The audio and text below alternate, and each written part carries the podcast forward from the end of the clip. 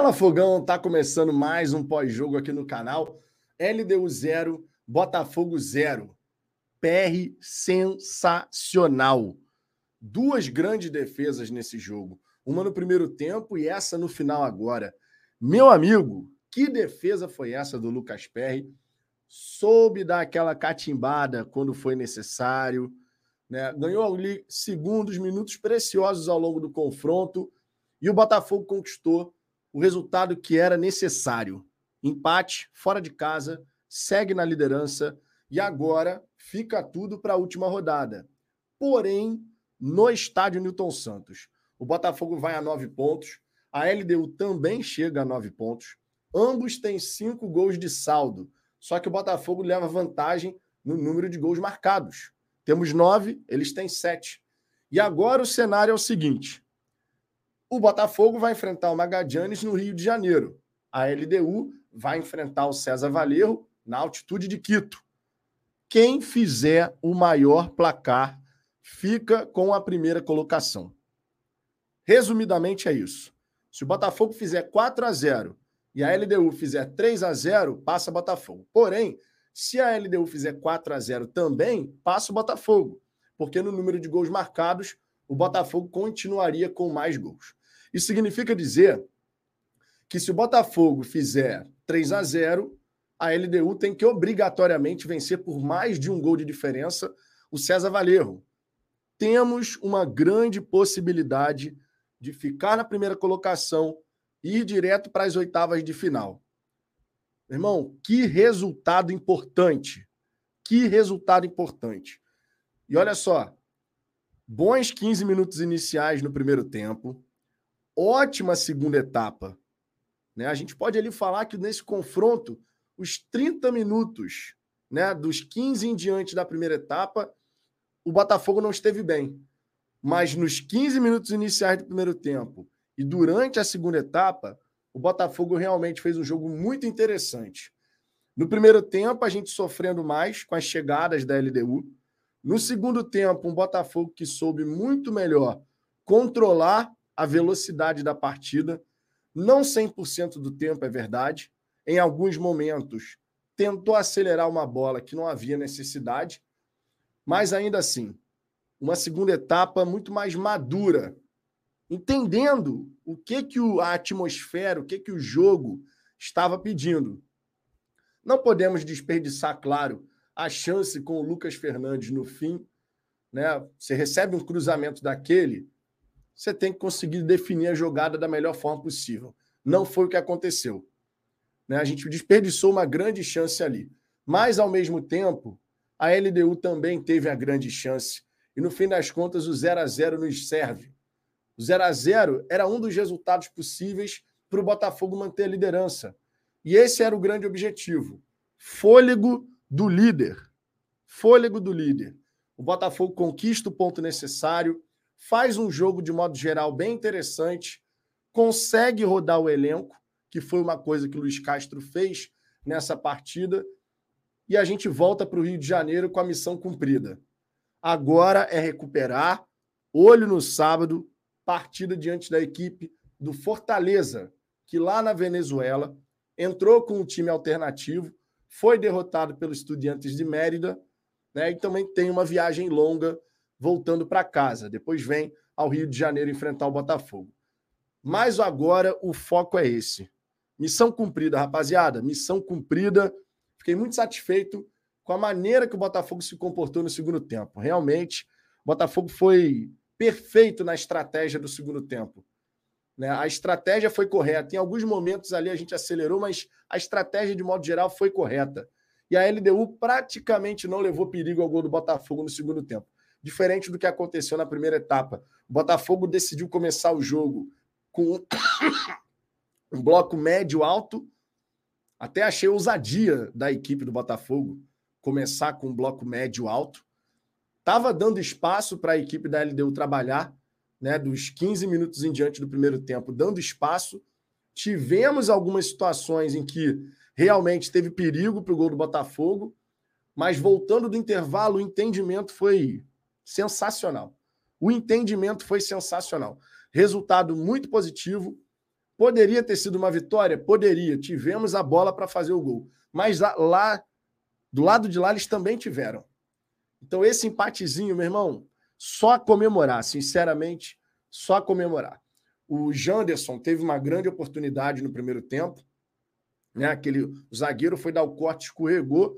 Ali você poderia até ter rolado a bola para o Sauer, que estava no meio da grande área. Mas eu não crucifico o garoto, sinceramente, de ter tentado a finalização, não, tá? Porque ali, meu irmão, ó, fração de segundo para você decidir. O zagueiro escorrega, tu tem a chance de bater para o gol. Você centroavante.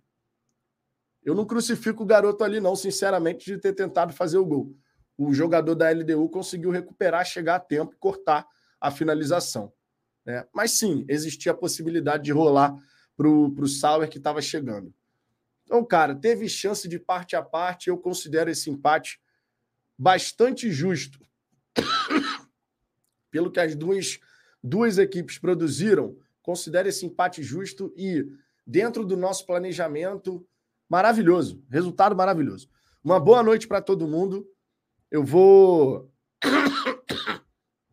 dar aquela passada inicial na galera do chat. Daqui a pouquinho o Ricardo está chegando por aqui para a gente poder fazer essa resenha. Quero ver o que, que vocês já estão falando por aqui. Ó. O Caio Krauzuk. Não jogamos bem, mas o resultado foi ótimo. Agora é ganhar em casa para garantir a liderança. Horário do jogo bizarro, já são seis da manhã aqui. Caio mora lá na França. Cara, sinceramente, eu gostei do jogo do Botafogo. O que eu não gostei especificamente foi dos 15 minutos em diante do primeiro tempo. Sendo muito sincero, muito sincero. Os 15 minutos iniciais, o Botafogo estava bem. Os 15 minutos iniciais do primeiro tempo. Depois a LDU cresceu. Então a gente teve meia hora de amplo domínio da LDU na primeira etapa. E no segundo tempo, cara, o time Botafogo voltou com uma estratégia correta. O time Botafogo foi soube controlar as ações ali na maior parte do período do segundo tempo. Tanto é que a, a LDU demorou para poder dar o seu primeiro chute no segundo tempo, diferente do que tinha acontecido na primeira etapa. Na primeira etapa, a equipe da LDU já tinha finalizado sete, oito vezes, até os 30 minutos do. até os 23 minutos, na verdade, do primeiro tempo. Mas no segundo tempo, não, cara. Sendo muito sincero, eu achei a segunda etapa do Botafogo muito interessante. Muito interessante mesmo. Então, eu, eu gostei do jogo do Botafogo. Gostei do jogo do Botafogo. O único período que a gente realmente ficou abaixo foi essa a partir dos 15 minutos do primeiro tempo. Essa meia hora de jogo ali, dos 15 minutos até o fim da primeira etapa, onde a LDU teve predomínio. Mas de modo geral, de modo geral, sinceramente, eu gostei do jogo do Botafogo. Ricardo, vai contigo que tá me dando vontade de maluco de tossir. Meu Deus. Você com essa camisa, essa carequinha, você tá a cara do Gilmar naquele vídeo que ele gravou. É impressionante, parece filho do Gilmar, cara. Sei nem se você tem idade para ser filho do Gilmar. Mas enfim. É... Cara, assim, o Botafogo podia ter jogado. Primeiro, boa noite, né? Ou quase bom dia já. Para vocês é bom dia, né? É... O Botafogo podia ter jogado melhor? Podia. Óbvio que podia. É... Teve chance de fazer gol? Teve. Essa bola do Lucas. Assim, cara, difícil, né? Difícil. Não pode isolar do jeito que ele isolou aquela bola. No mínimo, ele tinha que ter botado o goleiro para trabalhar. É, se a gente faz o gol hoje, acabou. Já era, estava classificado, pronto, acabou não ia perder mais classificação em primeiro lugar, ia poupar playoff, enfim. Acabou que a bola caiu no pé do Lucas Fernandes. Se tivesse caído no pé de outro, talvez tivesse melhorado, mas enfim. Agora não dá mais para lamentar. É... Assim, o Botafogo acho que alternou, né? Acho que uma coisa é o que o Botafogo jogou e outra coisa é o resultado. O resultado é maravilhoso, porque você continua na liderança, você vai decidir em casa, tudo bem que a LDU também joga em casa, né? É, você não pega o pior time do grupo, mas você pega o segundo pior time do grupo, num estádio onde você é extremamente forte, então dá para imaginar que o Botafogo de fato vai ganhar o jogo. Vai ter que ganhar fazendo saldo, aí um 3 a 0 um 4 a 0 já ajudaria muito, o que não é nada impossível, por tudo isso que eu acabei de falar. Então, o resultado excelente, competição internacional, altitude, sem o Tiquinho, que pode, a gente sabe que tem um peso, é, jogo valendo liderança na casa dos caras. Meu irmão, o resultado foi excelente. A gente sabe como é que tem que jogar Copa. Copa nem sempre você tem que ganhar, você tem que ser inteligente. De repente você olha para um, um resultado e fala: hum, para mim está interessante. O Botafogo claramente estava satisfeitíssimo com o empate. O tempo inteiro eu fiquei com essa sensação. Tipo, para o Botafogo, o jogo podia terminar no minuto seguinte que começou. Ele estava ótimo. É... Então o resultado foi ótimo. O jogo que o Botafogo fez, em alguns momentos eu gostei. Até os 15 minutos primeiros do, da etapa inicial, o Botafogo estava jogando bem. Estava trocando a bola, tocando a bola, tentando abrir o espaço, minimamente bem ali atrás, embora a gente estivesse com dois laterais que a gente vai falar um pouco melhor deles. E eu quero falar bem melhor dos dois, principalmente o Hugo. É... Então eu achei legal. Até os 15 minutos do primeiro tempo, para mim, tava, tava ok, assim. Depois o Botafogo abdica de jogar. Aí dá a bola para a LDU e a LDU começa a pressionar, pressionar. O PR faz uma defesa aqui, outra ali, bola para cima, bate no Adrielson. Que zagueiro, que jogador é o Adrielson, absurdo, absurdo o nível que ele está que ele tá conseguindo botar em campo. O Adrielson é fantástico. Então, termina o primeiro tempo não, não gostando. O segundo tempo do Botafogo foi até razoável. Em alguns momentos conseguiu fazer aquilo que fez no primeiro tempo. Trocou, rodou a bola, segurou um pouco, passou. Não, não consigo dizer que o Botafogo passou um sufoco, mas deu algumas chances que não deveria ter dado, sem dúvida nenhuma. Até no final, o PR fazia um milagre quase. Para mim, aquilo é um milagre. Para mim, é um milagre. A bola que ele pega, pelo amor de Deus. Eu jurava que aquela bola ia entrar. Eu jurava que aquela bola ia entrar. Então o PR foi muito bem, o PR também amarrando o jogo em alguns momentos. É, aquilo que a gente sabe, a cera faz parte do futebol. A gente critica quando é contra a gente, mas a gente sabe que um dia vai ser a nosso favor. Hoje o, o, o PR usou muito disso, né? aquela coisa da lente de contato do gatito, que sempre cai quando a gente está ganhando o jogo, ou quando está sendo pressionado. Então, hoje o PR deu a dele ali. E faz parte, jogo de Copa, ainda mais Sul-Americana, é isso aí, é ganhar tempo quando dá. Eles fazem com a gente, a gente tem que fazer com eles também. É o que eu venho dizendo, o Botafogo está criando a, a, própria casca. E o que, que isso quer dizer? Aprendendo a jogar. Aprendendo a jogar. A tendência é que agora, todo ano, a gente participe de pelo menos uma competição internacional. Então a gente tem que aprender a jogar. Uma hora vai acabar batendo campeão. Por quê? Porque vem fazendo boas campanhas, campanhas, aprendendo, aprendendo, aprendendo, uma hora de fato você aprende. E você ganha. Com a qualidade que, que a gente tem, a gente pode ganhar essa de agora já, Sul-Americana. Hoje a gente rodou um pouco o elenco, colocou alguns jogadores que. Porra, o Janderson fez até uma partida, cara, dentro da, do possível, das limitações e da, das circunstâncias, eu não achei que ele foi mal, não. Podia ter segurado um pouquinho mais, uma bola ou outra, é, pressionou para caramba, interceptou algumas bolas importantes, intercepta uma que poderia ter virado. Na verdade, o cara até escorregou, né? Poderia ter virado. Se ele dá um passe para o meio, acho que era o Sauer, estava no meio, sozinho. Poderia ter virado um gol, mas tudo bem, entendo, atacante, chuta mesmo, é isso aí. Mas é, o, o segundo tempo, na minha opinião, de maneira assim, na média, o Botafogo jogou até melhor do que jogou o primeiro mas longe de ser aquela partida que você olha, nossa, como o Botafogo jogou bola, encheu os olhos. Mas a grande questão é que não precisa. Num jogo como esse, você não precisa encher os olhos de ninguém. Você tem que ser extremamente pragmático. Se tivesse feito o gol com, com o Lucas Fernandes, meu irmão, aí era a partida perfeita dentro do, do que a gente precisa para esse tipo de campeonato. Mas ainda assim, para mim, foi um excelente resultado. Excelente resultado. Então, é isso aí. Tomara que a gente continue nessa toada, porque eu tô com um bom pressentimento para essa Copa Sul-Americana, cara. Acho que não será em vão a, a minha reserva de hotel para Montevideo. Cara, e um detalhe interessante para a gente deixar claro aqui para a galera é o seguinte: os critérios de desempate da Copa Sul-Americana, saldo de gols, gols pró, é, gols marcados como visitante e o ranking da Comembol. No ranking da Comembol, o Botafogo perde da LDU porque a LDU é melhor colocada. Nesse momento, o cenário que a gente tem é o Botafogo com cinco gols de saldo, a LDU com cinco gols de saldo. Então, saldo é igual. O Botafogo tem nove gols marcados, a LDU tem sete. Na última rodada, se o Botafogo fizer 3 a 0 para cima do Magadianes, nosso saldo vai para 8.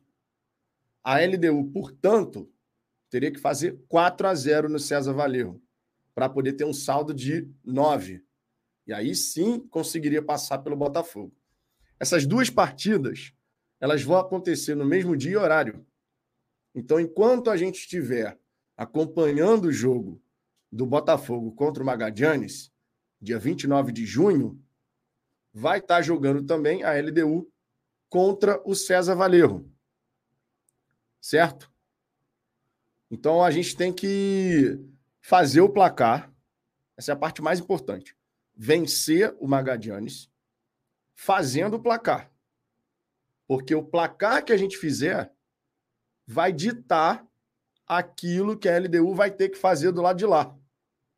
Então, se a LDU, por exemplo, fizer 4 a 0 no mínimo o Botafogo tem que vencer por 4 a 0 também.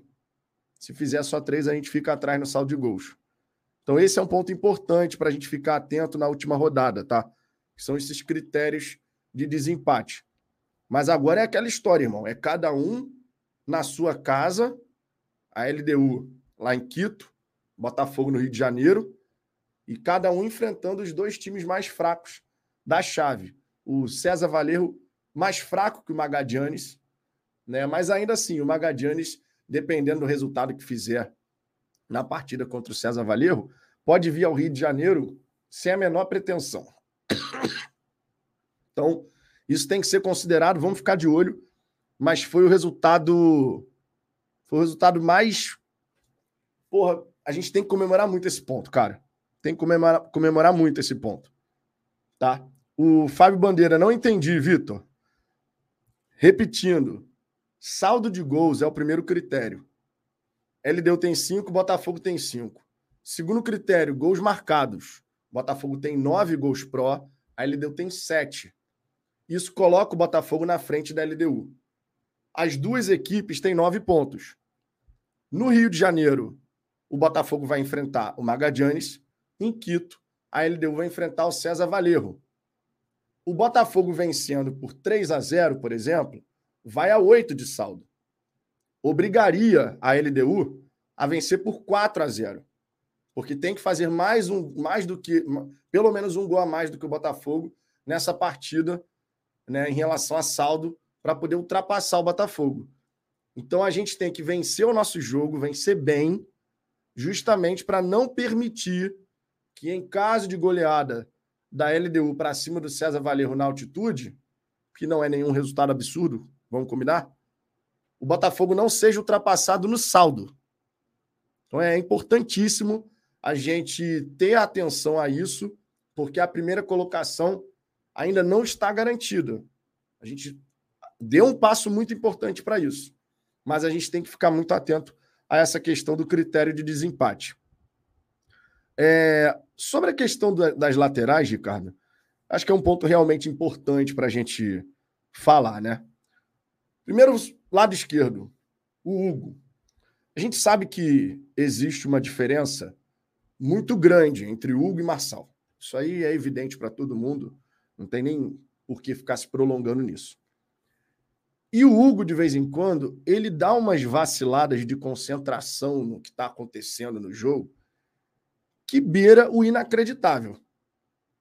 Teve um lance que o Alvarado ele recebe a bola na grande área e chuta, aquela bola que passou, porra, tirando tinta da trave rasteira, cruzada, que a bola sai pela lateral e o Hugo se desliga.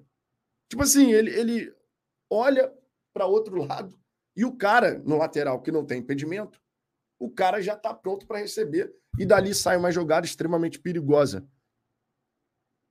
Tá sem som, tá sem som. Pronto, agora vai. Na verdade, o que aconteceu nesse lance foi o seguinte: tem uma disputa de bola, a bola acaba saindo.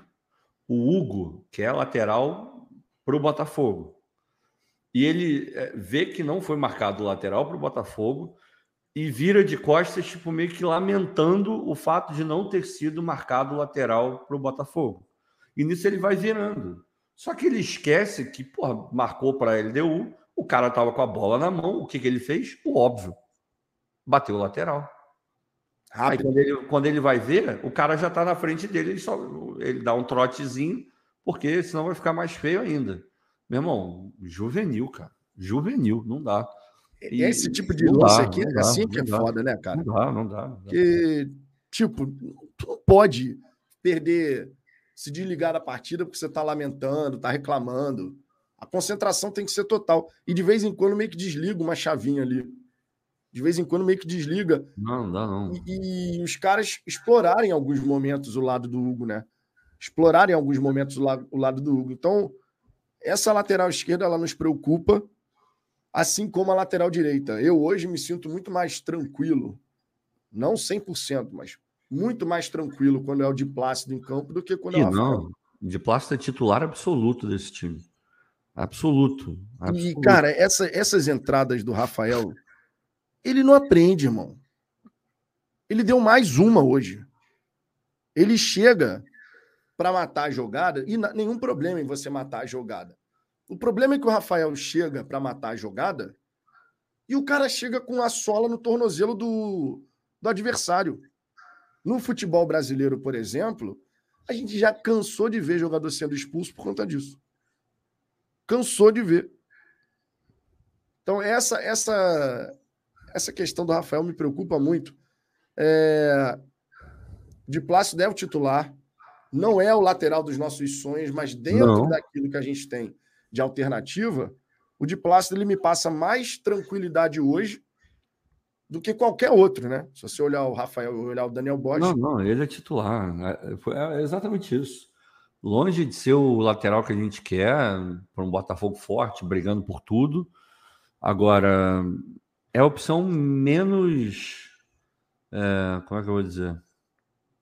Calamitosa que a gente tem. E olha que, se a gente for lembrar do jogo contra o Atlético Paranaense, ele flertou com o vermelho o tempo inteiro. Porque ele ficou com aquela picuinha dele lá com o Coelho, que eles jogaram no Tucumã. Deve ter alguma coisa, sei lá, alguém pegou a mulher de alguém ou sei lá, enfim, rasgaram a roupa dele no vestiário, não sei o que aconteceu. Mas claramente ele estava querendo dar um soco, um tapa na cara do maluco. E ele quase, não digo quase, porque ele nem amarelo tomou, mas ele flertou com o vermelho bizarramente, para você ver o nível de. É, como é que eu vou dizer? De atenção que o de plástico pode acabar tendo em algum jogo. Mas a gente está tão mal na lateral ou nas laterais que para mim é inquestionável que o de plástico é o titular, cara. É inquestionável. Inquestionável. É, deixa eu ver aqui a galera, ó. O, o Carlos Eduardo falando aqui, ó. Lucas Fernandes, VTNC, para bom entendedor, ah, cara, quatro letrinhas embaixo. Ridículo. Perdeu a porra do gol no último lance. Porra, cara, pode, esse né? gol que o Lucas Fernandes perdeu, tu não pode perder, meu irmão. E, e sabe uma coisa que eu não entendi? A gente cansa de ver o, o Lucas finalizando com a perna direita. A gente cansa de ver. Esse tipo de lance era, era, o tipo de lance que eu imaginei. E o Lucas vai fingir que vai para a esquerda, vai puxar para a direita e vai meter para o gol. Ele meio que perde o tempo da, da jogada. Que a bola vem nele, ele fica na dúvida: o que, que eu vou fazer? E, pô, se a gente faz esse golzinho, meu irmão, se a gente faz não esse pode, golzinho. Vitor, não pode. Eu entendo tudo, altitude, blá, blá, entendo. Mas esse chute, no mínimo, tinha que ter ido no gol. Tava perto, não estava tão encoberto, ninguém estava pressionando. Porra, ele chutou de qualquer jeito, porra, não pode. E a gente sabe que ele consegue chutar. Porra, todo mundo aqui vai lembrar daquele gol que ele faz contra o Santos, no Newton Santos, um, um belo chute fora da área, porra, aquela chapada com curva. O cara sabe chutar. Já fez gol de falta na gente, inclusive, quando jogava no São Paulo. Sabe chutar. Então, porque aquilo ali é falta de concentração, é falta de, de esmero no que está fazendo. E não pode, cara. Num jogo como esse, o detalhe resolve. Por detalhe a gente não tomou o gol, mas por detalhe a gente não fez também. Poderia ter ido a vitória para qualquer um dos dois lados, sinceramente.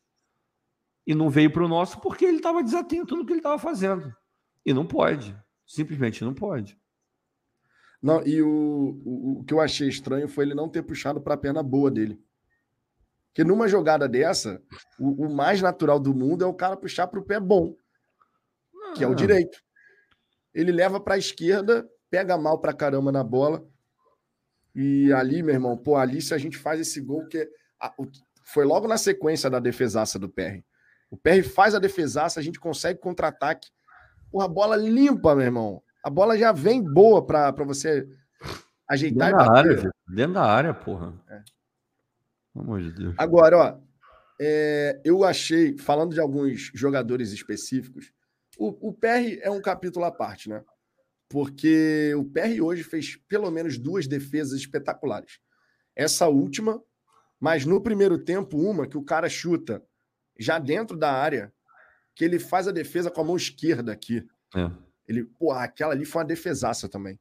E, e o PR, eu gostei da malandragem do PR, porque quando o PR ele cai ali no chão, bota a mão no posterior da coxa direita, bela tatuagem, por sinal, que o PR tem. Achei muito maneiro, né? Tem um tipo um álbum de fotografias ali, achei bem legal. Mas quando o PR cai ali, para ganhar aquele tempinho, o Botafogo estava começando a querer tomar uma pressão da LDU. O PR malandramente vai, ó, aquilo que a gente falava, né? De, de você realmente ir ganhando essa casca, ganhando essa malandragem, porque ali pedia isso. Ali pedia. A LDU começava a tentar subir a temperatura, o PR percebe e ganha ali um minutinho que seja para o time dar uma respirada. a LDU fez isso com a gente, né? No Newton Santos. Exatamente. Todo mundo faz. Eu acho errado. Em teoria, você não deveria fazer esse tipo de coisa. Porque claramente ele não estava sentindo porra nenhuma. Claramente ele estava querendo só esfriar o jogo. Mas é aquele negócio, né, cara? Pô, todo mundo faz. Não é uma violação absurda da regra, senão, senão teria cartão amarelo toda a jogada desse tipo. E não tem. Então, os árbitros são permissivos. A, a confederação que organiza o campeonato também é permissiva. Aí, pô, a gente vai dar uma de bonzinho e não vai usar? Tem que usar, vai fazer o quê? Tem que usar. Exato. E o PR, cara, que goleiro que a gente tem. Simplesmente, que goleiro que a gente tem. Falando da dupla de zaga, meu irmão, o Adrielson é uma parada. Em pensar que o Adrielson ele ia para o São Paulo, irmão. O Mazuco foi lá e atravessou a negociação. O Traz o Adrielson, que tá jogando uma barbaridade. Minha Nossa Senhora. O homem não perde uma no alto. É impressionante, cara. O, o posicionamento e o tempo de bola do Adrielson para disputar essa bola pelo alto e por baixo também. Que o Adrielson fez boas interceptações por baixo e sentiu menos a altitude do que o, o Cuesta, né? É, o Cuesta, o Cuesta tem me incomodado uma coisa nele. Ele tá jogando muito, ele tá dando muito carrinho onde ele não resolve a jogada. A bola continua viva e ele, ele, tá, ele tá no chão ainda. Hoje aconteceu algumas vezes. É, no jogo do Atlético Paranaense também consigo me recordar que aconteceu isso também. É, jogada dele com o Vitor Roque, enfim. Continua sendo um zagueiraço, tá? Não tô execrando o Cuesta, não, de forma alguma. Porra, zaga Cuesta e Adrielson conforme a gente já vem falando há muito tempo, é, sei lá, deve estar em top 3 aí do Brasil. Jogando o que estão jogando mais ainda. Se tiver um, se tiver dois laterais para ajudar e um, um volante maneiro ali na frente dando aquela segurança, porra, aí vai ficar melhor ainda, né? Mas é, o Adrielson tá num nível absurdo, assim. A gente olha até para a convocação da seleção brasileira e assim, o Nino joga muita bola. Eu gosto do Nino, acho ele um bom zagueiro. Mas não joga mais que Adrielson, não, cara. Se pá, tá no mesmo nível. Aí tudo bem, tem, entra aquela questão, pô, é o Ramon que tá convocando também, né? Então, né? Eliminado pelo, por Israel agora no, no Mundial. Mas, pô, o Adrielson tem que estar tá na seleção, cara. Pelo menos ser testado. O nível que ele tá jogando é um nível absurdo. Absurdo, absurdo. Ele que quase fez o gol, né? O Paulo quase Daniotti lembrando aqui. Quase a defesa do goleiro deles no chute do Adrielson também foi bem difícil. Foi, foi nosso melhor lance. Foi o melhor lance do Botafogo no jogo inteiro. Deveria ter sido do Lucas, mas foi o do, do Adrielson. E teve alguém que falou: pô, é sério que vocês estão cornetando o Lucas? Ah, rarefeito. Pô, cara, tava dentro da área. Tava dentro da área. Não, esse, tivesse... esse, lance do Lucas não pode não perder, gente. Não pode. Assim, esse lance do Lucas não pode perder. Ele pode até perder, Vitor. Eu até dou o benefício. Perder a chance de pelo menos acertar o gol. Exato. Pelo menos acertar o gol. Acertar, tá muito perto. É não tem, ar, não tem ar rarefeito que, que, que vai me convencer de que um cara dentro da área, sem pressão nenhuma, de adversário nenhum, não consiga acertar uma bola dentro do gol. Ou, ou, ou dentro do gol que eu digo no, no frame, né? Alvo, é. Porra, pelo amor de Deus. Né? e o que, que foi o Cuesta? quando ele disputa a bola com a cabeça assim no chão. Ele é maluco. Ele é maluco. Ele é louco. É sensacional, meu irmão. O cara, Cuesta caído no chão aqui assim, ó. Cuesta é maluco. Sensacional. Agora, ó, no meio-campo, tem que elogiar. Irmão, que fôlego do Tietê. Que fôlego do Tietê. Inclusive, tivemos alguns momentos da, da partida, segundo tempo especialmente, que o time quis acelerar o jogo numa falta que o Tietchan sofreu. Ele ainda estava no chão uhum. e o time tenta acelerar a cobrança da falta. Eu falei assim: não acelera, não, minha gente. Pelo amor de Deus, o Tietchan está no chão ainda. Respira. Mas a galera quis acelerar. E o Tietchan, cara, correndo para todo, correndo para todo lado, mandando bem demais. E o Tietchan é o meio-campista do Botafogo que mais minutos tem na temporada. Se desgasta pra caramba, mas como joga o, o Tietchan, né? Não, o Tietchan, ele é extraordinário, assim, cara. É, o futebol que ele está apresentando é qualquer nota, assim. É, não é um craque, nunca foi, nunca vai ser um craque, mas o que ele contribui para o nosso time é um absurdo, é uma sombra, assim. E, e ele já viveu algumas fases, né?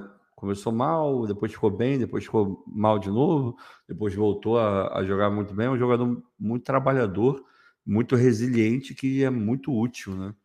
O Tietchan, eu, eu sou. Virei fã do Tietchan, assim, o, o, como, como homem, que é um cara muito maneiro, já falei aqui várias vezes. Assistam o, o, o Tietchan no Par. É do ano passado, acho que nem desse ano é mas você conhece um pouco mais a história de vida dele, o que ele passou, como ele encara a vida. Pô, o Tietchan é fora da curva, assim. É um cara que me orgulha muito o Botafogo ter alguém como, como o Tietchan vestindo a nossa camisa, cara. O Tietchan merece todos os aplausos. Não, e a história dele, né, cara, de superação, é muito foda. depressão, é, é muito foda. É muito foda. É muito foda. E a galera curte, ó. O Alexandre Carvalho, Tietchan é brabo demais. Teve outro aqui, aqui ó, o Jorge Araújo. Tietchan joga muito. O Ilan Heller, para mim, se o Tietchan ficar no Botafogo e ganhar títulos, ele é candidato a ídolo. O Marcos Sportiello, Tietchan é essencial na nossa construção. Trabalha muito bem recebendo a bola de costas. O Robailson, o Tietchan foi um guerreiro hoje, muito caçado.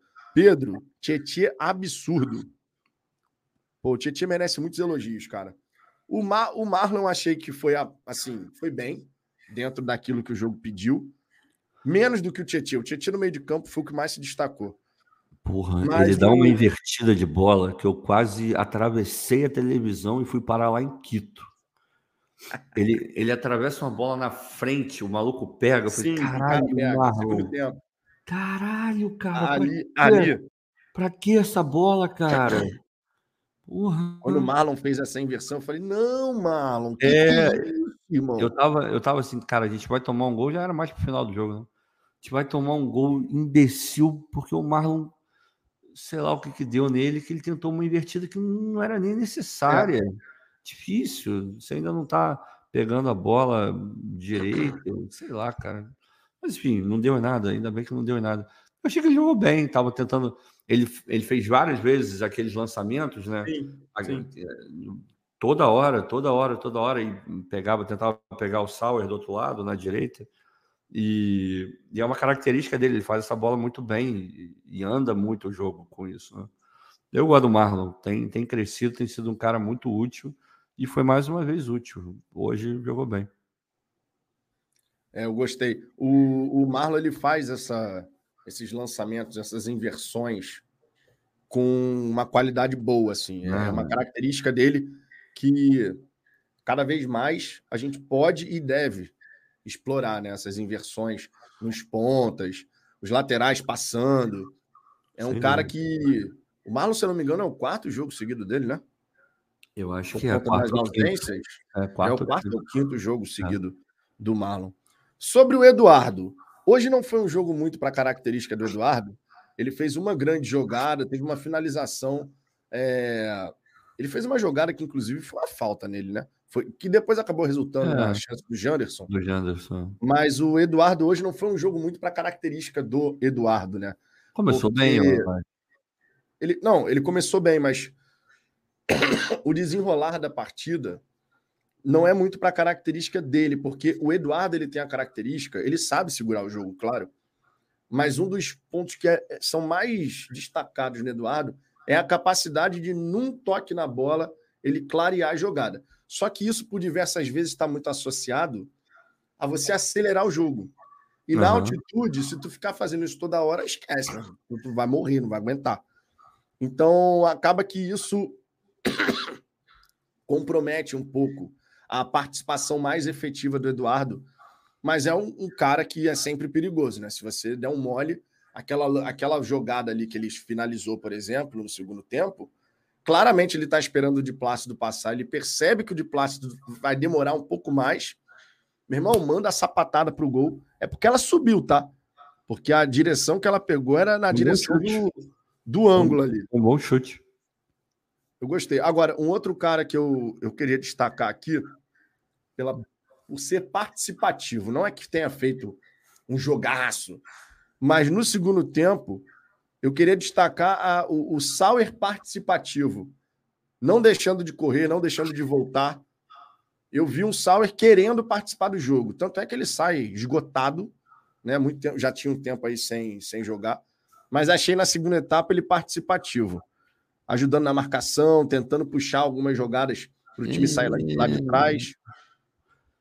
Eu, eu, eu, comecei vendo o jogo e eu comecei até me animando com o Sauer, porque ele estava vindo muito por dentro, né? Ele em vários momentos veio até a linha do meio-campo, pegando a bola mesmo, tentando construir, alguém passando. E eu falei, porra, tá aí, isso é uma coisa diferente, não é o, o normal que a gente costuma ver quando o Sauer joga. Quando o Sauer joga, ele joga mais aberto mesmo, tenta sempre essa jogada de trazer para o meio, porque é uma característica dele mas ele tenta isso mais avançado, sempre espetado, como o Castro gosta que, que jogue. Mas é, hoje, no começo do jogo, eu vi muito pelo meio. Assim, teve uma hora que ele veio quase na linha dos zagueiros para fazer a saída de bola. E eu não tinha visto isso até hoje.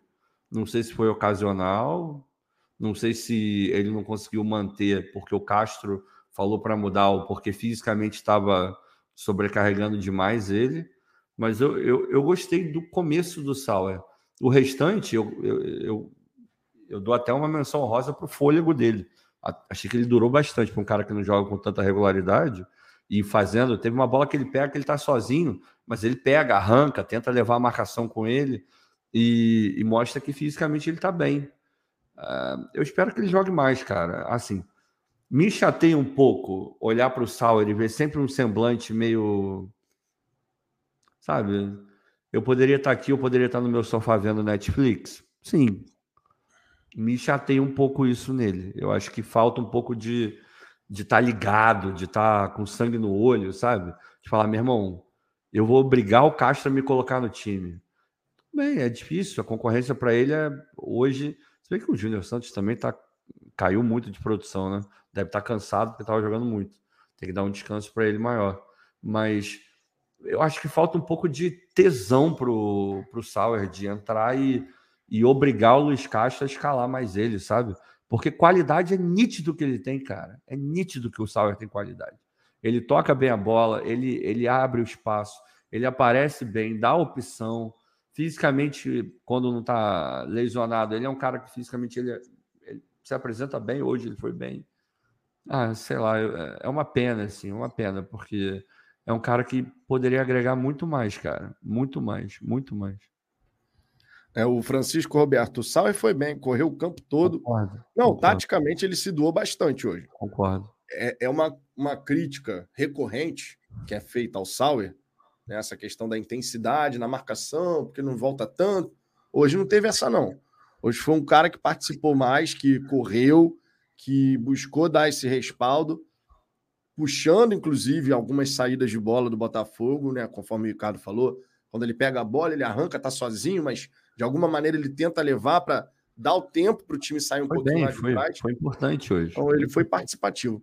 Sobre o Vitor Sá, não tem muito que a gente falar, né? Porque o primeiro tempo do Botafogo, a gente teve aqueles 15 minutos, depois foi meia hora de domínio do da LDU, e o Vitor Sá muito mais correndo de lá para cá, tentando ocupar os espaços do que efetivamente podendo participar mais das nossas ações ofensivas, que no primeiro tempo, diga-se, foram praticamente nulas, né? As nossas ações ofensivas. É, na... Há uma coisa com relação ao Vitor Sá.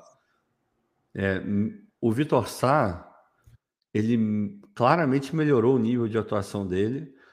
E fica óbvio você ver isso quando ele dá assistência, faz gol.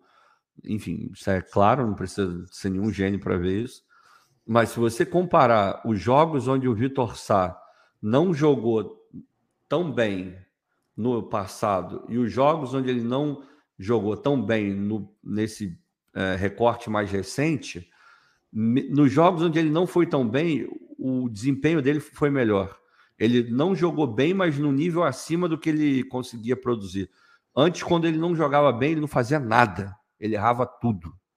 Hoje, quando ele não joga bem, ele ainda assim faz uma ou outra boa jogada. Então, acho que melhorou o nível, tá? Ainda está distante daquilo que a gente gostaria. A gente já viu alguns é, jogos onde o Sá foi extremamente importante em contextos de Sul-Americana, em contexto de campeonato brasileiro contra adversário grande. Então é um cara que pode render mais do que está rendendo. Mas é, a gente viu algumas partidas assombrosas no ponto de vista ruim, assim, de você olhar e falar, cara, o Sá não está acertando nada. E faz tempo que a gente não vê uma partida onde ele não acerta nada, mesmo que ele não jogue bem. Alguma coisa tem saído. Então, é, assim, tomara que ele, que ele ganhe é, uma confiança maior para manter os bons jogos de maneira mais constante. Porque é um cara que, que tem, ele tem alguma qualidade. O, o Sá tem alguma qualidade. Não, e isso entra também na conta da confiança, né? Também, também. À medida que você tem jogos que você vai bem, você se sente mais à vontade, mais solto, confiante. E isso por si só faz o cara crescer o nível, né? É interessante. Agora, quem entrou muito mal, de novo entrando no segundo o tempo Luiz, mal, né? foi o Luiz Henrique. É, entrou muito mal mesmo. O Luiz tudo. Henrique entrou muito mal. E, e em algumas bolas, inclusive, nitidamente era bola para você, irmão, segura, controla, ele tenta acelerar, tenta o drible, perde a bola. Não, e aí lá vem a LDU de novo. Essa. E ele tinha feito alguns jogos interessantes, cara. Teve o, o, jogo que ele fez o gol contra o América Mineiro, foi um bom jogo do Luiz Henrique. Só que aí nos dois jogos seguintes que ele teve a chance de entrar na partida. E é, é, é impressionante como o nível de atuações do Luiz Henrique é, é muito oscilante, assim. Só que a maioria das vezes, inclusive, não é que ele teve. Ele faz um jogaço, depois joga mal a gente tem visto o Luiz Henrique que, de modo geral, ele é mais abaixo da expectativa do que fazendo bons jogos. A gente fica, claro, feliz quando o Luiz Henrique faz um bom jogo, como foi contra o América Mineiro, que mereceu elogios, Sem não só pelo gol, mas pela partida que ele fez, de modo geral. Mas quando ele entra, e meu irmão entra errando tudo, é foda. Não, é, hoje, foi, hoje foi mal, assim. É, a entrada dele, beleza, zero problema. É, mas ele, é, ele, ele acaba ficando bem mais defensivo do que eu acho que ele deveria. Eu entendo, queria segurar o resultado e tal, não sei o que. Acaba que ele ficou, ele ficou um pouco mais preso, ele não estava tão insinuante, não estava tão é, dando profundidade para o time. Dá para entender dentro do contexto. Mas é, o que você falou é muito verdade, assim. Ele não entendeu muito bem o que o jogo estava pedindo. Ele não estava na sintonia correta e acaba que quando você não está na sintonia correta, é, você pode cometer alguns erros que são até básicos, assim, de, de não dar prosseguimento numa jogada que claramente era para você segurar um pouco mais e esperar a passagem de alguém. É, ele tentou muito aquela coisa de pegar a bola e, e, fazer o giro passando por um, por dois, mesmo que seja para trás. Ele tentou muito esse tipo de bola. Em alguns momentos eu falo, meu Deus do céu, ele vai perder. E teve até uma ou outra jogada que ele perde a bola também, é, de uma maneira, não vou dizer irresponsável, mas não precisava ter perdido a bola. Então hoje ele realmente entrou abaixo. Tem entrado abaixo nos últimos jogos. Mas é aquele negócio, cara. Ele também já viveu uma fase muito ruim e deu a volta por cima. Então, assim, ainda acredito que, que ele possa voltar no nível que ele estava apresentando antes. É, e assim a gente espera, né? Porque o Luiz Henrique, que jogou contra o América Mineiro, ele é um cara útil. Ele é um cara útil, é um cara que parte para dentro do, do, lateral, do zagueiro. Ele até brinca, né? Ah, frio, né? Frio assim na, na frente do gol. É, hoje teve um lance que ele recebe a bola no bico da grande área e ele faz o certo. Como ele é destro, ele já dá o corte para dentro. Só que ali, meu irmão, teve a movimentação, que eu não vou lembrar agora de quem, que se o Luiz Henrique dá aquele passe aqui na direção da linha de fundo, uhum. cortando a defesa, uhum. o cara ia receber uma bola em condição porra, maravilhosa. Mas aí ele não, ele não bate e ele não toca. Aí ele resolve passar para trás. A defesa do da LDU voltou toda. É. Então, às vezes, eu sinto que falta no Luiz Henrique a melhor tomada de decisão na, lá perto da grande área. Tem jogada que é para tu partir para dentro e finalizar mesmo. Tem jogada que vai ser para você achar o companheiro melhor posicionado. E isso não é de hoje, porque o Luiz Henrique que saiu do Botafogo, um dos pontos que a gente falava bastante já naquela época, que ele estava estreando como profissional, era justamente a tomada de decisão do Luiz Henrique, que por diversas vezes ele se equivocava. Tomada de decisão é treinável, mas eu, esperava que depois desse período na, na Europa, esse aspecto do jogo do Luiz Henrique estivesse melhor desenvolvido, o que sinceramente não é o caso. Né? Vamos ver como é que vai, como é que ele vai desenvolver ao longo dessa, do restante dessa temporada. Quando o Júnior Santos entrou, antes da gente falar do Janderson, quando o Júnior Santos entrou como centroavante, uma coisa ficou clara, né? O Júnior Santos tem uma característica muito diferente da do Tiquinho. O Tiquinho segura a bola no pivô de forma magistral, meu irmão. É, é mestre na arte de fazer o pivô, segurar essa bola, reter a posse, puxar a falta. O Júnior Santos é o cara da velocidade, é o cara de pegar essa bola e partir para dentro. Quando ele entrou como centroavante, ele conseguiu cavar a faltinha e tal, mas em algumas ocasiões que era necessário ele dar aquela segurada, pisar na bola e usar o porque corpo ele tem, né? O Júnior Santos tem 1,88, não é um cara fraco. Pelo contrário, o Júnior Santos tem um porte físico né? robusto, como diria Fabiano Bandeira. Só que ele não tem essa característica. E isso o time do Botafogo hoje, no meu entendimento, sentiu falta, né? Um cara que pudesse, como é o Tiquinho, de vez em quando fazer aquele pivô, deixar o time sair. Mas assim, a jogada que poderia ter resultado no gol do Botafogo foi o Júnior Santos pela ponta, puxando contra-ataque, tocando para o Lucas. Ah, o, lugar dele é na ponta, não tem outro. O Botafogo se colocou numa situação onde ele não tem um reserva para o Tiquinho. A verdade é essa. O Botafogo você colocou nesse lugar. Porque o reserva do Tiquinho não é o Matheus. Reserva imediato, ou melhor, deixa eu é, refazer a frase. Hoje, o reserva do Tiquinho é o Matheus. Mas não deveria ser o Matheus. Deveria ser um outro jogador mais cascudo, mais provado e tirar um pouco eh, esse peso do Matheus. Embora o Matheus tenha melhorado bastante, esteja correspondendo mais do que correspondeu no, no passado.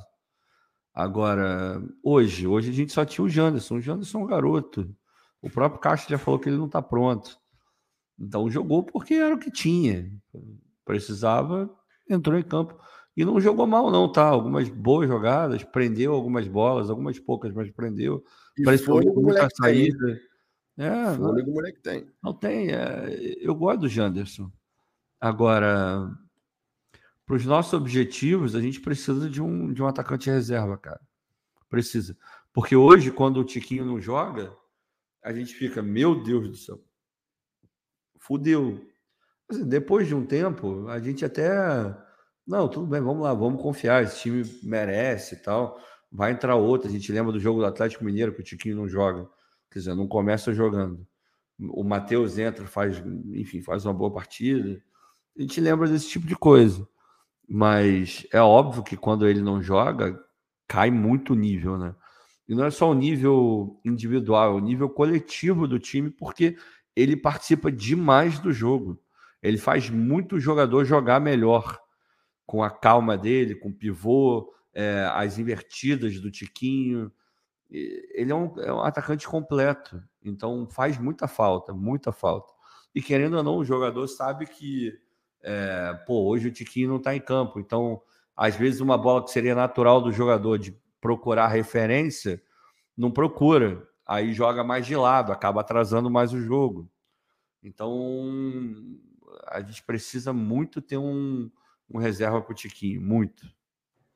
Mas você sabe que nesse quesito, para mim está bem evidente qual é a pretensão da diretoria. Você tem o Tiquinho, que é um cara experimentado, titular, indiscutível, do ataque do Botafogo. A gente pode até ir ao mercado atrás de um outro jogador, mas é mais fácil a gente ver o Botafogo contratando um jovem atacante, já que a gente já tem o experiente, do que um cara mais experimentado também. Ah, ah é. por exemplo, vamos ter o Tiquinho com 32 anos e vamos ter um outro com 30. Acho muito difícil esse cenário. Acho mais fácil o Botafogo trazer algum jovem atacante de 21, 22 anos, alguém que possa ir ganhando essa maturidade, mas aí não até aprendendo sentido, com né? o próprio Tiquinho, né? Mas aí não faz muito sentido, na minha opinião. Você não precisa trazer um cara de 30, 32. Mas tu pode trazer um cara de 28, 27 para trazer um cara de 22, pô, tem o Matheus ali. Tem o não, imaginando que o Matheus vai sair, né? Ah, não, tudo bem. Mesmo assim, tem o Janderson. Tem que trazer um cara rodado, experiente. Eu não consigo ver o Botafogo fazendo esse movimento. tudo tem bem. A gente, a gente, pode não conseguir, mas é o que o Botafogo deveria fazer, porra. Porque. Aí sim, sim. O ideal seria você ter um cara é. Essa faixa etária que você falou, de 27, 28 anos. É, um cara que já tem mais um, uma, uma, experiência ali para é. segurar a bronca, né? E o aí Rogério... o garoto, o garoto, de repente, quando entrar, não ser. Não, é. A pressão não está toda em cima do garoto, né? Tem a galera falando do Erisson, o Rogério, por exemplo, o Santiago, o Wallace também. Cara, o Erisson é outra parada. O Erisson é outro. O Erisson tá mais perto de ser um Júnior Santos do que ser um Tiquinho. É, é, é, outro jogador, assim, a característica é completamente diferente. O Erisson não faz o time jogar. O Erisson, ele joga. Ele joga. Às vezes ele jogava até por ele sozinho. E resolveu o jogo pra gente assim, tá? Tô reclamando dele, não. É uma característica do, do jogador. Ele não é aquele jogador associativo, não é aquele jogador que, que vai dar o fôlego, o respiro pro time. Não é. E, e aquilo, o nosso estilo de jogo é muito pautado nesse tipo de jogador. Então, se a gente for pegar um reserva pro, pro Tiquinho, tem que ser um cara mais perto desse perfil, assim. Assim, mal, obviamente o Tiquinho é muito mais jogador do que esse cara que eu vou falar, tá? Mas o último cara que mais se aproximou do que o Tiquinho faz foi o, o Navarro. O Navarro ele segurava a bola em, em vários momentos, era um cara mais móvel, tinha corpo também, fazia os seus gols lá na época da Série B. É, é, eu estou falando de característica, tá? Não estou falando que eu quero o Navarro de volta, não. Mas, em termos de características, seria interessante ter um jogador tipo o Navarro, mais experiente, mais rodado. Acho que casaria muito bem em ter esse tipo de opção com, com o Tiquinho, mas, enfim, a janela de contratações do Botafogo ainda é um mistério, cara. Ainda é um mistério. É, isso, inclusive, o Nicola mais uma vez falou a informação que ele já tinha é, dado anteriormente, né, dizendo que a pretensão do Botafogo, a prioridade é a manutenção do elenco, não perder os seus destaques. E, e foi além, né? Disse que o Diego Hernandes, de repente, vai ser a única contratação do Botafogo para essa segunda janela. Eu já vi muito torcedor aqui no chat em desespero, dizendo, pelo amor de Deus. Eu não acredito que vai ser. Sinceramente, eu não acredito que o Botafogo não vai contratar mais ninguém. Porque os caras sabem que o Hugo não segura o rojão de ser é, titular da lateral esquerda por 3, 4, 5 jogos. Não tem como. É, a questão do Matheus, de um atacante reserva, acho dificílimo que chegue algum atacante se o Matheus não for embora. Seja o atacante que for. Agora, ficar sem contratar. Até por conta do salário que o Matheus ganha depois da renovação. É, o Matheus é top 5 de salário do Botafogo hoje. É, então, tem que insistir no Matheus. Enquanto ele estiver no Botafogo, ele vai ser considerado como uma opção seríssima para entrar em campo caso o Tiquinho não jogue, porque tem uma conta a ser paga com o Matheus, né? É... Agora, acho dificílimo que o Botafogo fique só no Hernandes, cara. Muito difícil. Acho muito difícil. Pelo menos mais uns dois jogadores além do Hernandes. Eu acho que o próprio Castro, cara, na, nos é, bastidores, ele vai. Não tem como. Ele vai chegar e falar, pô, cara, ó, eu tô precisando. Precisa, precisa, precisa. Meio campo eu nem digo, meio campo a gente tá, tá bem servido. Agora, lateral precisa muito, muito, muito. O ideal, o ideal, o ideal, você quer ser muito econômico, muito econômico mesmo. Você quer botar ali, eu vou cumprir, eu vou fechar só a lacuna da lacuna da lacuna. Você tem que trazer mais é, três jogadores. Você tem que trazer uma reserva desse nível que a gente está falando para o Tiquinho e tem que trazer um reserva para o Marçal e, se possível, um titular para lateral direita. É isso. É isso. É, basicamente falando, se você tivesse que definir três investidas, né? Seria mais ou menos por aí mesmo. É isso. Porque o, o, o Hernandes e o Segovinha, eu acredito que eles podem dar. Acredito que eles podem ser alternativas bem interessantes para a gente ir botando no time gradativamente. O Segovinha mostrou uma maturidade, um nível de maturidade, de adaptação, inclusive, até aqui, no futebol brasileiro, muito interessante né? Porque uma coisa é você jogar no Guarani, lá no Paraguai. O Campeonato Paraguai é fraco. Outra coisa é você jogar no futebol brasileiro, onde o nível de enfrentamento é muito maior. Tô, tô, eu tô curiosíssimo para saber como é que o Diego Hernandes vai se adaptar ao Também. futebol brasileiro. Espero que seja uma adaptação muito boa, por assim, falar sabe? Nisso, por falar nisso, dá uma dica para vocês. O Matheus do Fogo Stats botou um, um, vídeo explicando como o Botafogo pode utilizar o Hernandes. Sugiro a todos que vejam para conhecer melhor o, o jogador, porque já já ele vai estar jogando. Então a gente tem mais do que conhecer ele mesmo. Então vá, vão lá no Fogo Stats, que não é só um perfil maravilhoso no Twitter, também é um perfil maravilhoso no Twitter, mas é, a gente está tendo alguns vídeos lá, então se puderem, dê uma moral lá, porque belo trabalho, belo trabalho. Né, sigam aqui no YouTube também, Fogo Stats. Matheus faz um belo trabalho, realmente. Tem que reconhecer, né? E tem que ser muito reconhecido, inclusive, porque uhum. é muito bom. Agora, ó, essa pausa, falando agora sobre a ausência do Tiquinho, né? Essa pausa aí dos 11 dias que a gente vai ter, para poder recuperar atletas, preparar o time. Meu irmão, que pausa providencial, hein? Porra. Porque a gente está precisando recuperar e ter de volta o Danilo, o Segovinha, o Gabriel Pires, o Tiquinho agora. A gente tem que ver o que, que é, porque ele tem, afinal de contas. Espero que não seja nada, tenha sido só uma precaução. Porra. Mas são jogadores fundamentais. Né? O próprio Massal, né, também, né? Massal, é, Massal quatro semanas, né? Mas, pô, o Tiquinho não pode ser algo muito sério.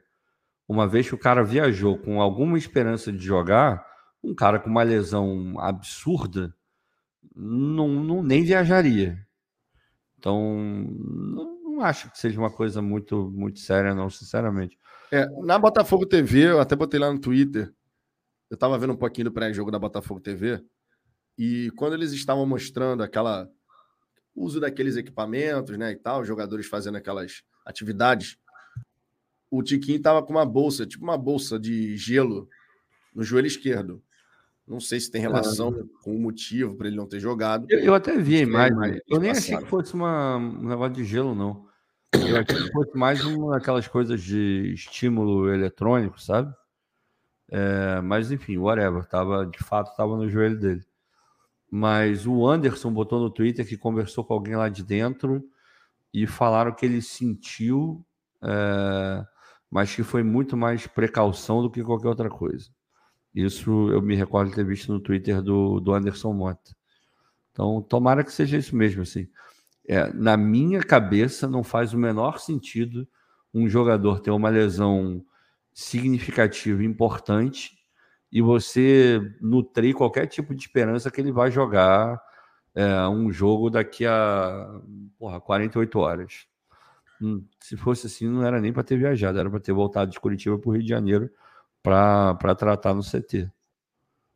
Exato. Agora, esse período da data FIFA, o Botafogo, claro, tem que concentrar em vencer o Fortaleza, manter a liderança do Campeonato Brasileiro, possivelmente até, quem sabe, recuperando uma gordurinha, né? Porque se o Palmeiras empatar com o São Paulo no Morumbi, a gente pode, quem sabe, vencendo o Fortaleza, o Atlético Mineiro pode vir a assumir a vice-liderança, mas o Botafogo abriria quatro pontos, porque o Atlético hoje está a quatro pontos atrás do Botafogo.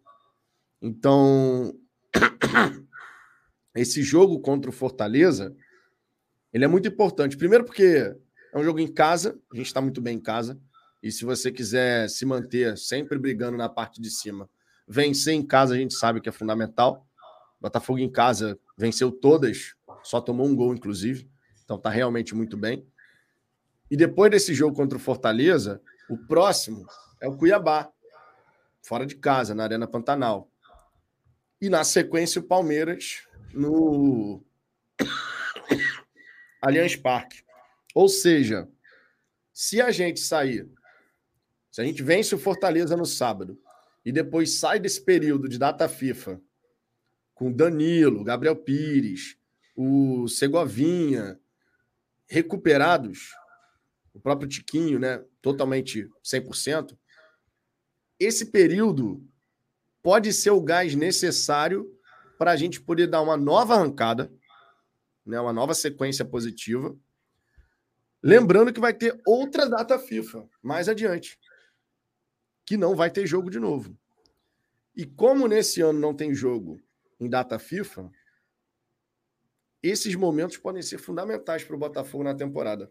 Claro que a gente pode ter algum jogador convocado, o próprio Adrielso, o PR, quem sabe, mas momento estratégico, cara. Momento estratégico. Como é que ah, você vê esse, esse período, Ricardo? Não, é importante para caramba em todos os pontos de vista, assim, tanto na questão física, questão mental, dar um descanso também, né? Porque esses caras estão numa pressão muito grande, né? É a Copa do Brasil, é, em fases decisivas, é Campeonato Brasileiro tendo que segurar a liderança e viaja para lá, viaja para cá, é viagem com voo fretado, viagem sem voo fretado, é, porra, tem muita coisa acontecendo, né? Então é bom o cara conseguir treinar, é, voltar para casa, encontrar a família, ficar ali no, no sofazinho dele, vendo a Netflix dele, ou indo para a noitada que ele gosta de ir, onde todo mundo sabe quem ele é.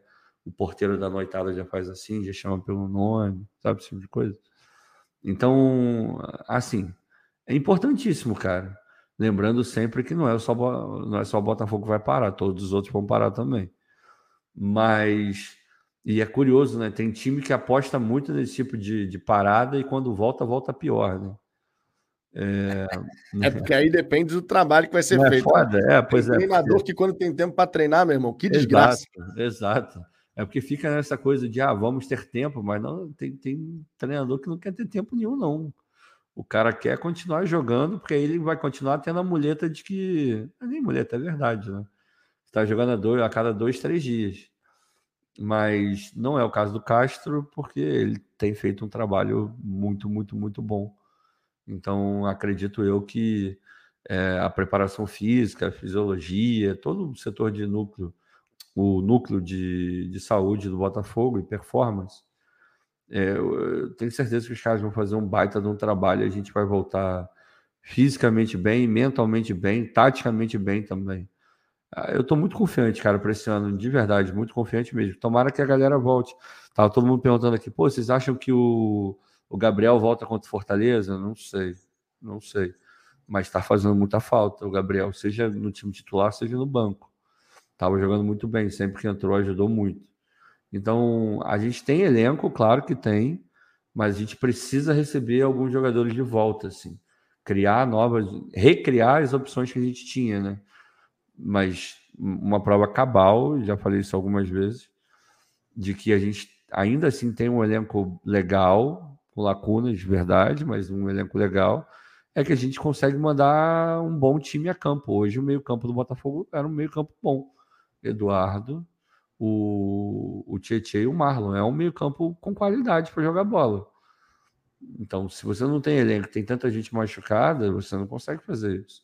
E o Botafogo conseguiu. Esse jogo, para vocês verem como. E vocês sabem disso, vocês acompanham tanto quanto a gente. É... Porra, esse era o tipo de jogo que o Botafogo perderia. O Botafogo, a associação, teria perdido para a LDU fácil. Mas muito fácil. Primeiro que. Ah, se bem que ia ter o gatito, né? Mas. É...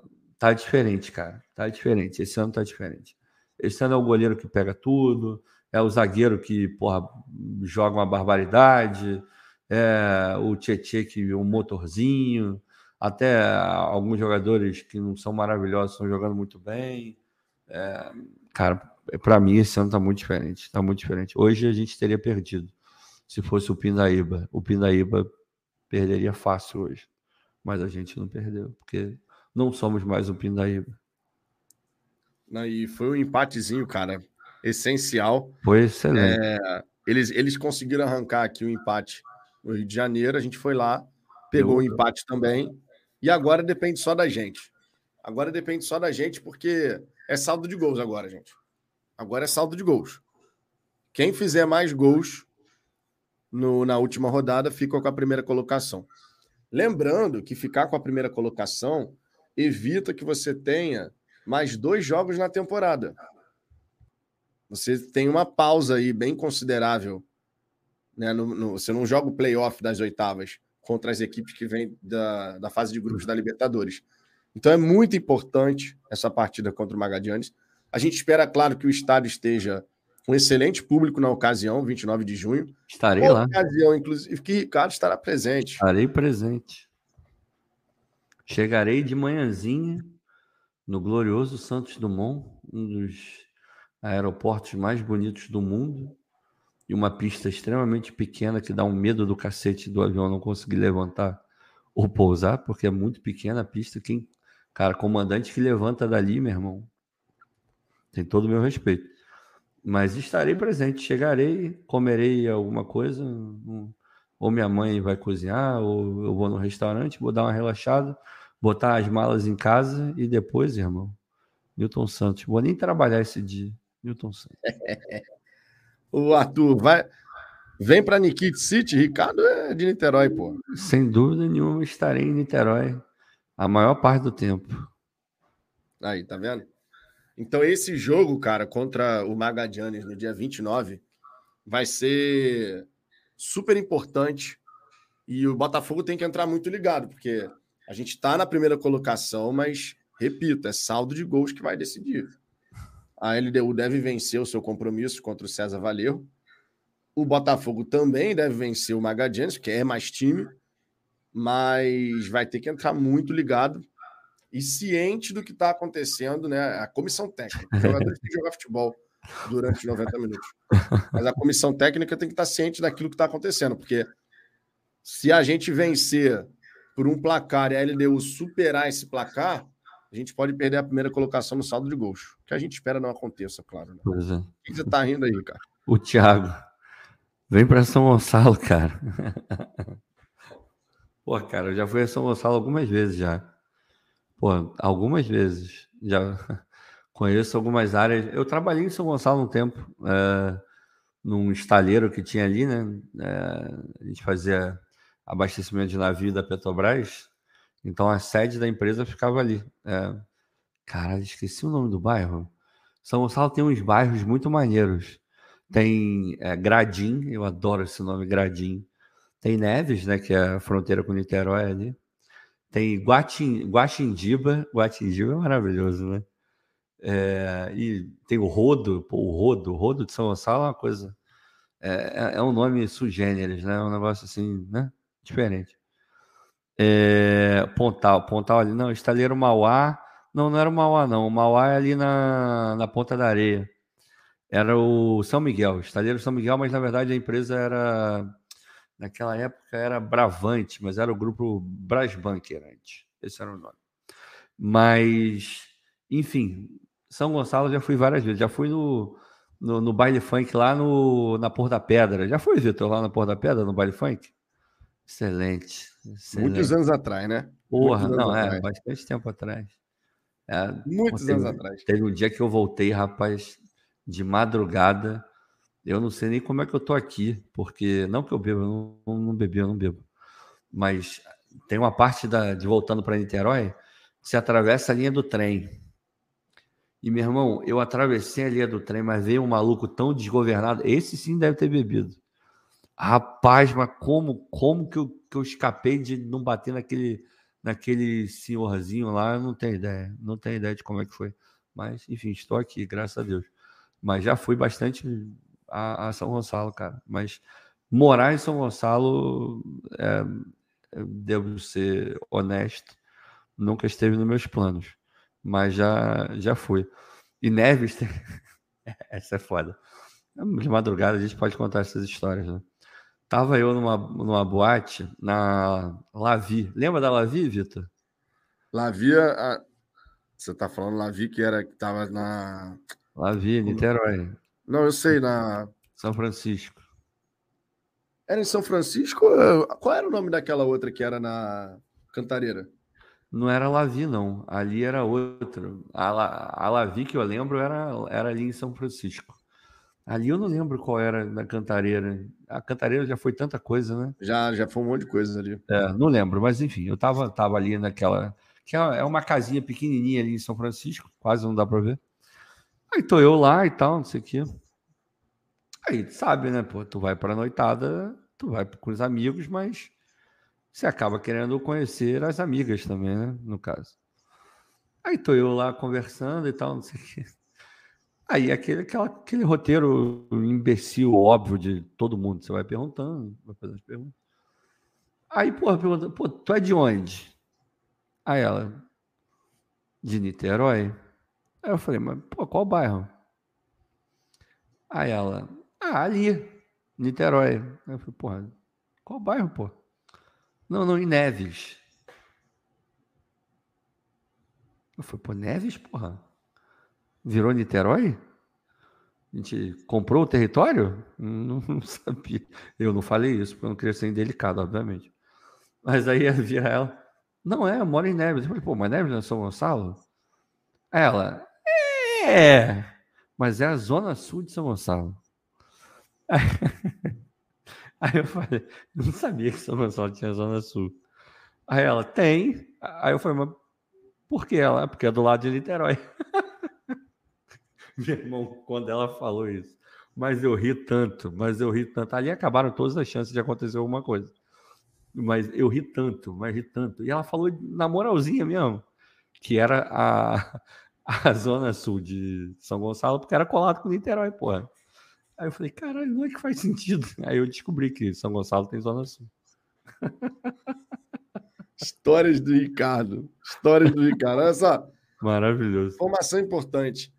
Nessa temporada, são cinco datas FIFA que a gente vai ter. Vai ter, já teve em março. Aí agora vai ter agora em junho, né? De 12 a 20. Em setembro, de 4 a 12. Em outubro, de 9 a 17. E em novembro, de 13 a 21. Diferente de outras temporadas, período de data FIFA não tem jogo no Campeonato Brasileiro. E o Botafogo, claro, vai poder, assim como as outras equipes, vai poder utilizar esses períodos, essas janelas de descanso para poder recuperar os atletas durante a temporada. Para quem não tem o elenco 100% já preenchido, né, em todas as peças alternativas, não sei o quê, isso vai ser muito importante, cara. Vai ser muito importante. Essa de agora é providencial. Essa janela, essa data FIFA de agora, o Botafogo é providencial. 11 dias para você recuperar os jogadores. Você pode até dar uma folga. Imagino que o Botafogo vá dar uma folga de um, dois dias, de repente, para os atletas poderem reenergizar junto da família, não sei o quê. E vai ser muito importante, cara, porque o desgaste ele não é só físico, o desgaste é mental também. Porra. Você tem jogo, jogo atrás de jogo, e você tem que estar sempre com o nível de concentração lá em cima. Existe um desgaste mental também. Então, esses períodos vão ser fundamentais, e claro, né? Se a gente somar esses períodos a uma boa movimentação, de repente, de mercado na janela, Botafogo pode sair desse período de, de janela, que a gente entra na janela na, terminando a 13 terceira rodada, né? Então, nem o primeiro turno vai estar perto de terminar quando a gente estiver entrando na janela. Irmão, essa essa janela eu já sei que vai ter dor, vai ser, vai ter torcedor do Botafogo dor de cabeça. Porque os dias vão passando e o Botafogo não tem pressa para nada. O ah, Botafogo faz as coisas daquele jeito. Zero. Zero. Você sabe que vai ser um mêsinho bacana, né? Um mêsinho bacana. Não, é, e, e, tá, é porque hoje tinha jogo, então acho que deu uma abafada boa, né? Mas essa questão aí do conselho com a SAF, Rapaz, enfim. É, acho que amanhã vai dar uma pipocada boa nisso. Assim, a galera vai, vai conversar mais sobre esse assunto. Espero que a gente consiga dividir as coisas, né? Uma coisa, uma, outra, uma coisa, outra coisa, outra coisa. O campo é um e o fora do campo é outro. E a gente tem que separar. Até o fora de campo a gente tem que separar. É aquilo que a gente sempre fala. A gente não pode desdenhar da associação, porque tem 10% do, da SAF, então é importante. Os caras estão lá para fiscalizar e tem que fiscalizar mesmo. Agora, a gente só tem que garantir que eles é, acabem indo até onde eles têm que ir. Nada além do que eles têm que ir deve ser permitido. E, obviamente, o contrário também é verdadeiro. A SAF também não pode ir além do que aquilo que ela, que ela deveria ir. É, a gente tem que, tem que aguardar, ver. Assim, eu li algumas coisas hoje que me incomodaram, assim, sabe? É, a gente olha, entende, mas, porra, você tá no contrato, não é para fazer, né? É aquela velha história. Mas tem que ter muita calma, porque tem muito interesse envolvido. Não é tudo. Os caras não estão reclamando, fiscalizando, porque sempre fizeram isso repro, aprovaram 200 milhões de 200 milhões de orçamentos ridículos ao longo de 200 milhões de anos. Aí agora, do nada, começaram a ser é, extremamente rigorosos, não sei o quê. Tem interesse. Estou dizendo que está errado, não, tem que ser rigoroso mesmo, tá? Eu estou questionando porque que não foi sempre assim. Esse é o ponto. Agora é interessante que seja assim. Mas por que, que não era antes? Então, no final das contas, a gente vai achar erro dos dois lados, a gente tem que ter muita calma na hora de, de olhar para essa situação e não deixar isso respingar no, no campo, porque a gente tem muita coisa boa para fazer esse ano. Oi, como tem coisa boa, cara. Como tem coisa boa pra gente fazer. É... O Thiago Magliano aqui, o, churra... o churras é mês que vem ou em agosto? O churrasco é no dia 29 de julho. E Quase avisa aos navegantes: já esgotou. Já foi. Esgotou. Então, assim, nem adianta agora pensar em churrasco do Fala Fogão, que a galera que garantiu, garantiu. Quem não garantiu, não garantiu. Não tem muito para onde correr. A é. gente tinha um número de vagas limitado. Essas vagas foram preenchidas. A galera que estava afim de ir é, comprou o ingresso.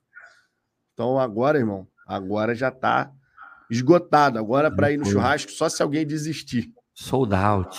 Famoso sold out. É, meu irmão. Eu tinha dito, eu tinha dito aqui, vai ser sucesso de público, porque no ano passado foi, a galera se amarrou. Esse ano a gente está repetindo a dose. Ainda terá a presença gloriosa de Ricardo Zambuja, irmão. Esquece. Moral, hein, porra, aí vai vender Esquece. tudo mesmo. Você já perdeu a oportunidade de tacar ovo em mim, de me xingar ao vivo? Não vou. Porra, já Tem era. Que ir, porra. Tem que ir, porra.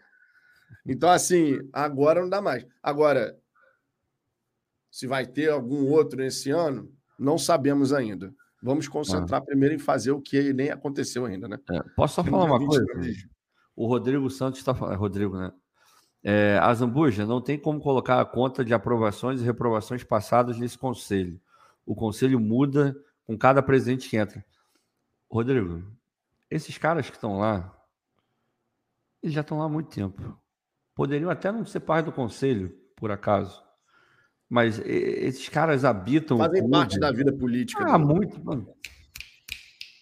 Tem gente que, que manda mesmo sem ter cadeira, tem gente que influencia sem ter nada oficial no clube. Então, é, não é bem assim, cara. A gente tem que a gente tem que ir um pouco mais a fundo nessas histórias. Né? A política dentro de General Severiano não, é, não era tão complicada ou não é tão complicada quanto no Vasco, por exemplo. O Vasco é inacreditável, é surreal o que acontece ali. Mas ainda assim é, é complicado, tem muita, tem muita gente ali, muita gente que já está há muito tempo no clube. Então, não é bem assim, não, cara. Tem, tem que ter um pouco mais de, de profundidade na hora de olhar esse, esse tema aí. É, e por falar em profundidade na hora de olhar o tema, existe uma questão que a gente nunca vai. E, e eu digo a gente, eu estou falando qualquer torcedor, não sou só eu, Ricardo. Todos vocês. Nós não temos acesso ao contrato. Sim. Então tem coisas que a gente vai poder vai comentar, mas a gente não vai ter todas as informações. Eu não sei precisamente o que é dito na linha A, parágrafo 2 da cláusula terceira. Faço ideia. Então, assim, até nessa, nessa hora a gente tem que pensar a respeito. Ih, hum. rapaz, a Ih, mulher estava acordada tomou, aí, rapaz. Tomou uma chamada agora, hein? Tomei a chamada ao vivo aqui de é. novo. Tá vendo rotina, inclusive. Não, vamos, vamos, vamos, vamos dormir, porque, porra, hoje eram umas três da tarde, quatro da tarde, por aí. Eu levantei da minha mesa, fui na cafeteria lá do, do prédio, lá do trabalho. Aí fui lá pegar uma fruta, enfim. Aí quando eu cheguei, estavam montando lá um. Botaram um banner bonito, botaram por uma câmera foda. Aí eu, rapaz, vamos gravar alguma coisa, né? Beleza. Aí volto para minha mesa, abro o e-mail. Marcaram a reunião para amanhã, 7 horas da manhã. 7 horas da manhã. Com o CEO da empresa. com menos de 24 horas, vai ver merda. Vai ver merda. Não tem, não tem condição de não ver merda. Com menos de 24 horas, o CEO marca uma reunião para todo mundo, para a empresa inteira. Aí marca 7 horas, porque tem gente na Ásia, tem gente, porra, no mundo inteiro, né? Aí, rapaz, eu já tô me tremendo todo. Que, puta, meu, o que, que esses caras vão arrumar? É, reunião assim, do, do, do nada. Do nada, foi do nada, do nada sabe? É Igual, porra, cocô de pombo, que você não tá esperando e vem do nada na tua cabeça. Exatamente, o pombo cagou, porra, bonitinho hoje. Aí eu, eu olhei e falei, puta, minha, então eu tenho que dormir porque eu tenho que me preparar psicologicamente é, para a reunião. Aqui, aqui no meu caso não é o CEO da empresa, mas. Mas é, é, é o CEO, você que não é. Você acha que não é, mas é. Pior que o Irmão, CEO. A Aline mandou o recado: olhinho, relógio, madrugadão, madrugadão. kkk. E o kkk é para disfarçar, tá? Para disfarçar. Porque ela tá aqui do lado, cara. Eu, o quarto com a Luna tá aqui. Então eu estou falando agora e ela está me ouvindo. É melhor desligar. Minha gente, ótimo resultado. Fora de casa, na altitude. Empatezinho que mantém o Botafogo na liderança. Amanhã, quer dizer, hoje, teremos conteúdo do Botafogo, teremos resenha. Já fico convite para que vocês possam participar. Deixa o like aí. Se inscreva aqui no Fala Fogão. Rumo aos 32 mil inscritos. E ó, sábado já tem Botafogo. Sábado, nove da noite, estádio Newton Santos, Botafogo e Fortaleza. Fortaleza que foi lá na Venezuela, perdeu, mas entrou com um time alternativo. Tá? Então, poupou seus principais atletas para esse confronto contra o Glorioso, que agora retorna ao Rio de Janeiro de voo fretado para poder facilitar a nossa logística. Beleza? Grande abraço para todo mundo. Beijão no coração de cada um de vocês. E ó, fomos!